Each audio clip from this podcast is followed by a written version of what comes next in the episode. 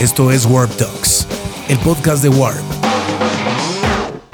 en el que creamos un espacio de diálogo vivo con los nombres que marcan el ritmo en las diferentes industrias creativas alrededor del mundo. Hey Stephen, how are you? I'm well. What is the geodesic dome on top of your refrigerator? the what? Ah, this? Yes. I, I found it here in uh, this is out of Mexico City, like an hour, uh, a place called Cuernavaca. Yeah. It's like a like Palm Springs for Los Angeles, something Uh-huh. like that. So I found this in a you know like in an antique place. Uh-huh. Uh, I, I don't know the, the the full story about it, but it's amazing because it has like a little door, so you can put Uh-huh. some stuff for lights or whatever. Little triangular door. Yeah. Uh-huh. Fun. yeah it's it's super cool and and we got to repair it because it was uh, w- with a couple of glasses broken Uh-huh. but now it's full functioning so I'm, I'm in the ki- i'm in the kitchen where are you In bed. that's nice dog. i don't know if, if if i have interviewed someone that is in bed actually probably Oh. yes but but i didn't know uh, yeah, I don't uh, I don't really have anywhere else to sit right now. so here I am. where where where are you where where, where do you live Uh, New York City. so you are in new york city Yeah. City-. That's amazing. Well, um, that's that's a, a good uh, point to start because everything has changed in in the last years, and now we're doing interviews like this, and it's a common thing. And actually, I actually think it's a pretty cool thing because we're, we we get to to be in the intimacy of both of our lives for just a few minutes Uh-huh. but how how how has been for you you know in in in all this in all this time let me let me grab my dog also Uh-huh. this is hendrix Oh. Hello. he's old Edgar. Edgar is Hey. seven. He's, he's medium. well how, how has been for you this these strange times Uh, well, I got COVID on the first day of the of the pandemic being announced by the World Health Organization, and I've had long COVID ever since. So, I I haven't finished a song in two and a half years, um, but I I finished a lyric uh, a few days ago. Uh, now I have to um, finish the melody of it. Um, it's it's exasperating. Um, I wish I were like Taylor Swift and able to uh, be creative in the middle of the pandemic, but I actually had a neurological problem that prevented me from doing that. And I, you know, I went to the neurologist, and they put me on Adderall and Ritalin. Oof. I can't, I can't remember which, which was which, but uh, one of them spiked my blood pressure to 199, and the other one made me um, narcoleptic. So uh, both of them, and I was on child doses of those, uh, uh, not even a normal dose. Um, so that didn't work. Nothing has worked. Uh, so I'm gradually digging myself out of the neurological hell uh, produced by COVID. Don't get COVID. well I, I i didn't get covid uh, at least that i at least that i know Yeah. but that was tough man i'm i, I mean it, it, it we realize that we're so fragile and suddenly you can do the stuff that you regularly do and and, and things have changed a lot but i'm wondering how, how did you connect again with the idea or the possibility even physically to to to play again and, and to be on stage and and to take the project? Uh, I, I i suppose that it was very necessary yeah. for you.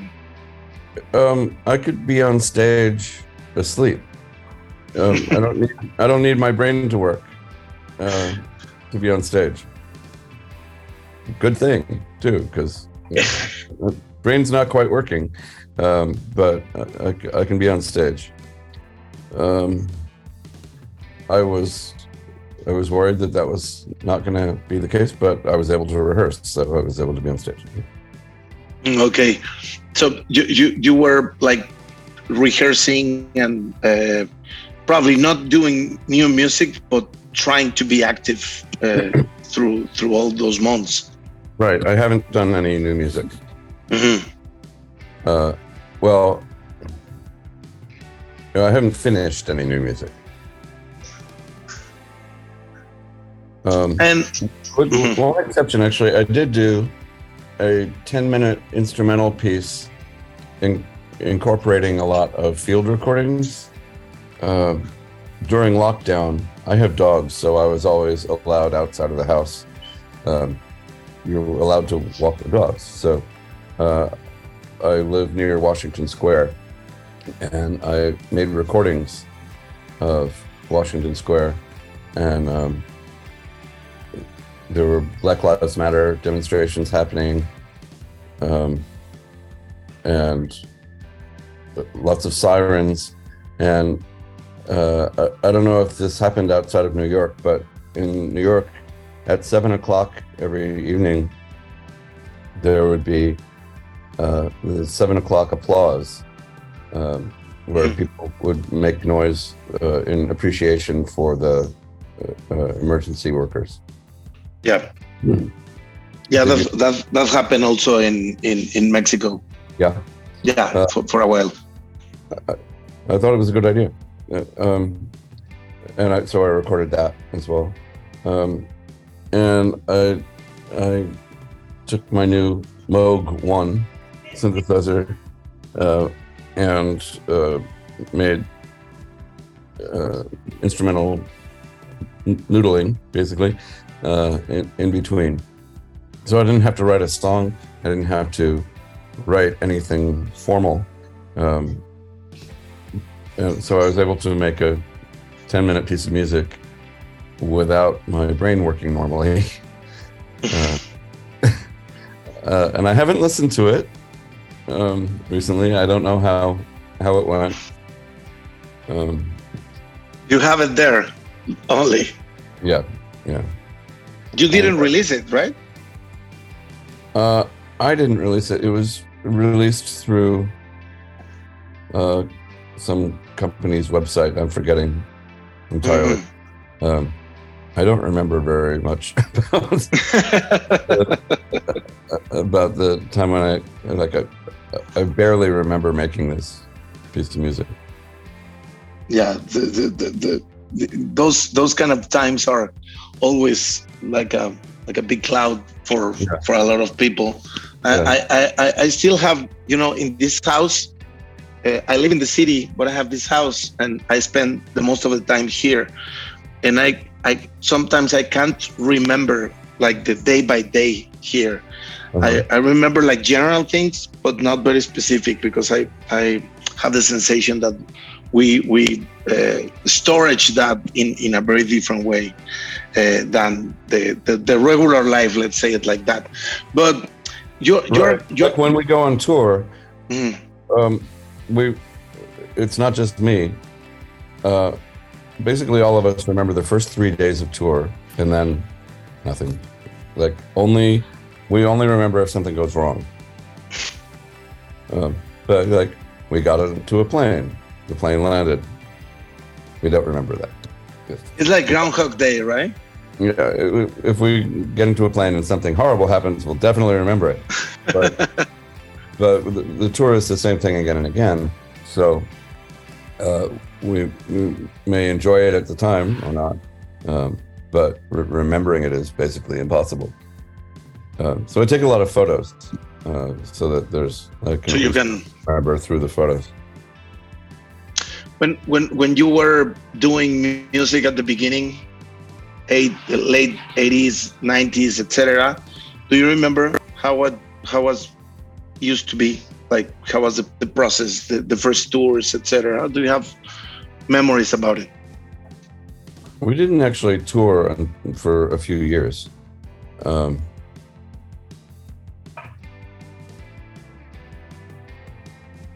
the for the first two records, we didn't we didn't play live at all. Um, it was me and uh, Susan Anway, and she lived in Arizona, and I lived in Massachusetts. So we lived three thousand miles away from each other. Um, uh, so the possibility of our playing live was was nothing. Um, but I, I didn't want to play live, so that was fine. uh,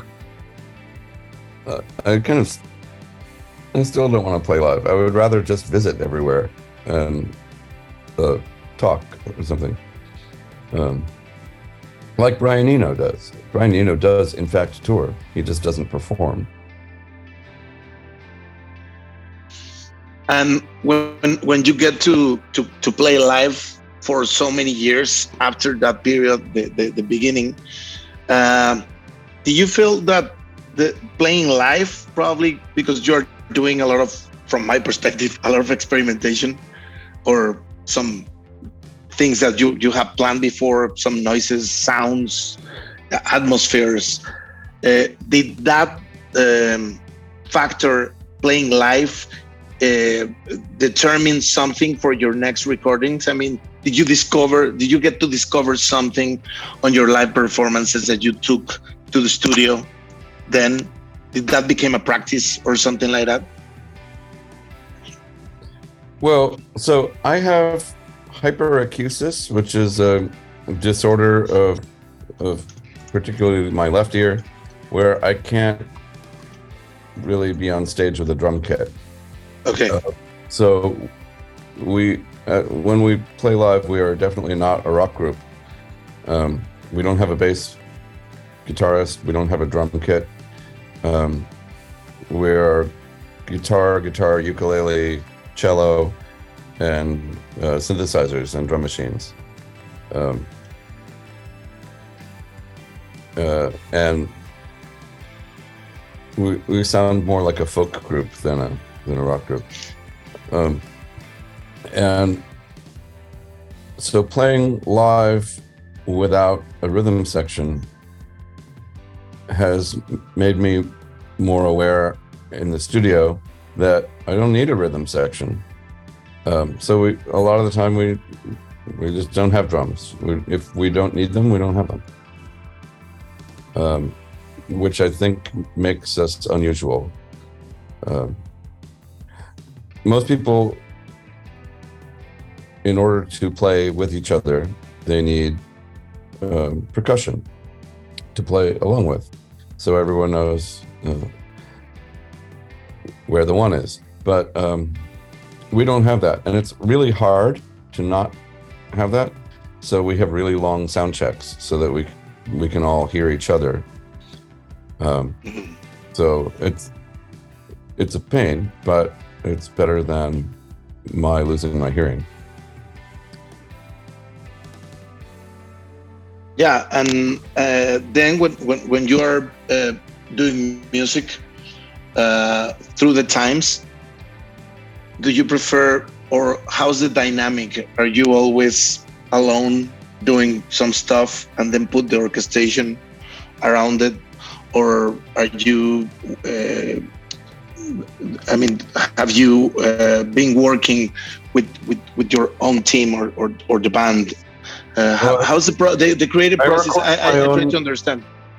I, I record my own instruments first, usually, and then record the the rest of the band as I see fit.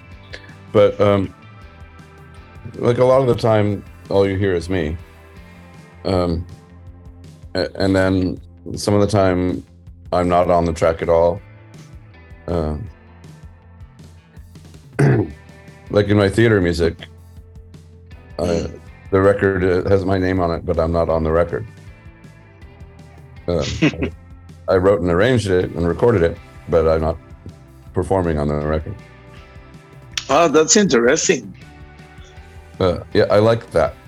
Mhm. Eh, but but when you have to sing or something, you, you only record it, but but you are not playing. You, you only play like the like like like the bass, like the demo. Right. That's Yeah. amazing. Uh, wh- why do you like that? Um, you know how a lot of people don't like to hear their voice recorded playing back. Um, I'm one of them. I, I I would prefer not to sing on my own records, uh, except the Gothic Archies. The Gothic Archies is my band that actually takes advantage of the fact that I sound like uh, I'm slowed down. I sound like a normal person slowed down. Um, on the Gothic Archies, I don't speed myself up, but on everything else, I do actually speed myself up.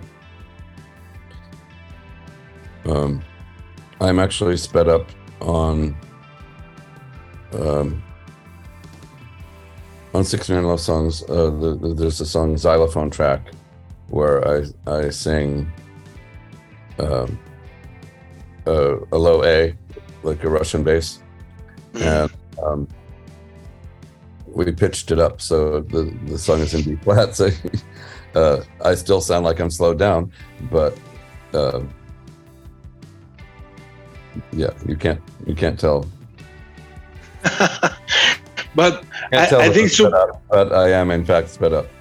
yeah, but but the the I I think super cool the the way your voice uh, hears in you know like like this this low voice uh, on on on the albums. I, I really like it. I'm pretty sure that it's it's something that you can recognize from the magnetic fields, but also the the lyrics and, and, and the atmosphere and the, the world, the sound world that you, that you can find in, in your music. And I think that that's pretty amazing. How, how, how do you get to to to put the lyrics on on these ambience and and these specific sounds that that you provide with uh, with ideas that you have with music? Uh, are you first writing the lyrics, or are you doing the music and uh, Oh, the no, no, orchestration I- first? I write the song, and then I record the song, and sometimes those are years apart. Um, I never write in the studio. Um, I, I think people who write songs in the studio are um, spending too much money. Like, I don't want to work that way. Um, So when you go to the studio, you are you you have certainty of what you are going to to do, or Yeah, what you're uh, going to record. Yeah. Um, things may change a little bit in the studio, but not the lyrics. Um, not the melody. Um, what can change is the tempo, actually. Mhm. Um, sometimes I, I realize that the song does not need to be that slow, um, and we speed it up. That happens a lot. Um, but you know, mostly I, I write a song and then a few years later I put it on a record. But sometimes it takes years. Uh, yeah, for a 50 song memoir, I deliberately went back through my oldest notebooks, and uh, the the oldest song on 50 song memoir is 26 years old, I think, at the time. Whoa. Now it's even older. and how, how are you preparing yourself for for the the tour that you're doing in in Latin America? Uh, I am not.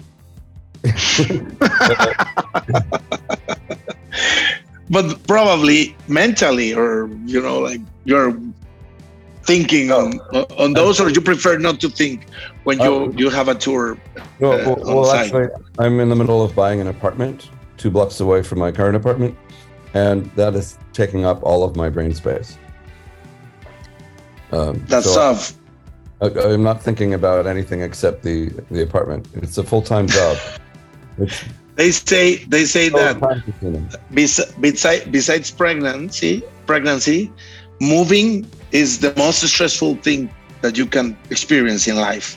Yes. Whenever a friend of mine is about to move, I remind them that moving is one of the five leading causes of suicide and that they should not beat themselves up. It's really Whoa. important not to beat yourself up uh, while you're undergoing that much stress. Did you get to how how many years have you been in your in this apartment? Um, two. ah, um, so it's not that bad. I was in this apartment for two years. I was in the previous apartment in the same building for one year, but that was a studio apartment. And a studio apartment with two dogs and a recording studio is not a good idea. Um, uh, not for long. Um, so I, I went down one floor and down the hallway into a one bedroom. Uh, but I've lived in this building since 2006. Uh, when I when I moved to LA, I bought an apartment in this building, so I, I've been here for 14 years. 14 years. 15 years? Are you are you still discovering things that, that, that, that you were like keeping with you? Are, are, are you a keeper in terms of things and you know like moments through the years, etc. Or are you like like hmm. lightweight to move? I have I have nine storage spaces.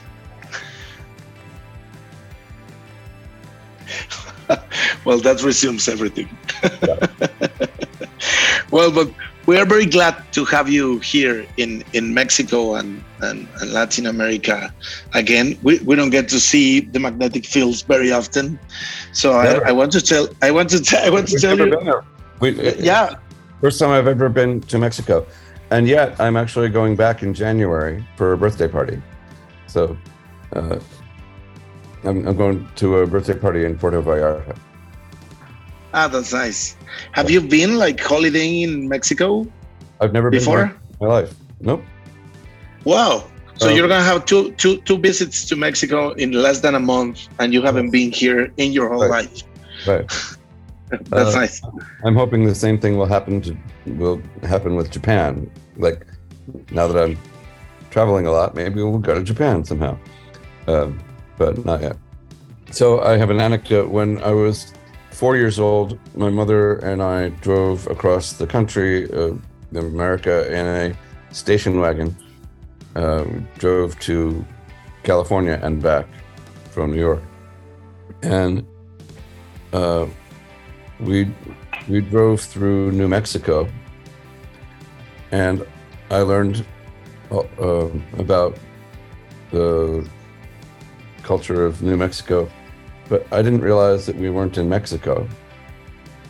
So, until three or four years ago, I always thought that we had gone to Mexico, uh, and that, of course, I'd been to Mexico. I'd been there when I was four years old, and then my Four mother, years old. my mother told me we weren't in Mexico. We were only in New Mexico. You've never been to Mexico. Uh, so anyway, here we go. I, I'm looking forward to it. That you're actually coming to Mexico. Yeah. Uh, I'm not looking forward to the altitude, so I'm arriving a day early. Yeah. City uh, to acclimate myself to the elevation, because uh, I, I I can't breathe as easily uh, at high altitude, and uh, singing is about breathing. So, uh, in order to sing the show, I need to be there uh, early. Uh, yeah, it's it's best for you to to to be uh, at least one or two days before. Yeah. Yeah, Uh, that's clever. Yeah. So hopefully I will be able to actually enjoy myself for a day while gasping for air. Uh, but I'll bring my inhaler. Let me let me know if you need any advice or any any company for have amazing food or uh, whatever Well, you, you want to do. I don't know where we're staying, so uh, I can't get any advice until I know at least vaguely where we are. Like I don't know if we're staying in the airport or or No, you're you're gonna be in the in in the area around the the the venue. I'm pretty sure. Um, it's it's a perfect area. We usually are, but sometimes we uh, stay like in an airport hotel. If we have an early morning flight, we end up Yeah. needing to to stay there. Um, so I don't know yet where I'll be. Um, uh, I've I've been told that I I must go visit pyramids and such, but they're not in Mexico City. So I I- I need to be in Mexico City acclimating. Um, so I Yeah, you. It's it's like an can't be a an hour. that. Uh, yeah, but down, right? Yeah, a little bit down.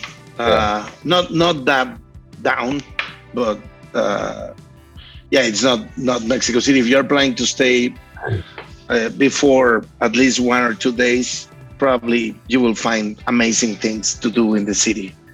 Yeah. So you you'll enjoy, you, you will enjoy it a lot.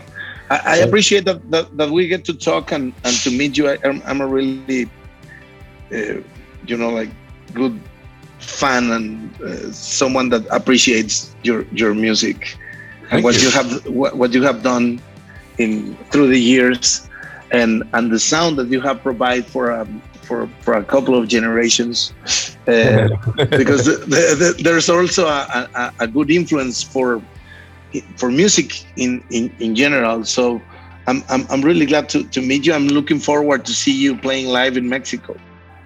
Um, hopefully, we'll be able to uh, meet people uh, after the show. Yeah, yeah. Let's let, let's try to meet, and I'll send you the best wishes for your moving. Thank you. um, I, have a I will not commit suicide in the process of moving. no, no, no, no. Don't beat yourself up. All right. Thanks a lot, Stephin. Suscríbete a nuestro podcast y escucha las entrevistas más relevantes de Warp en Warp Talks.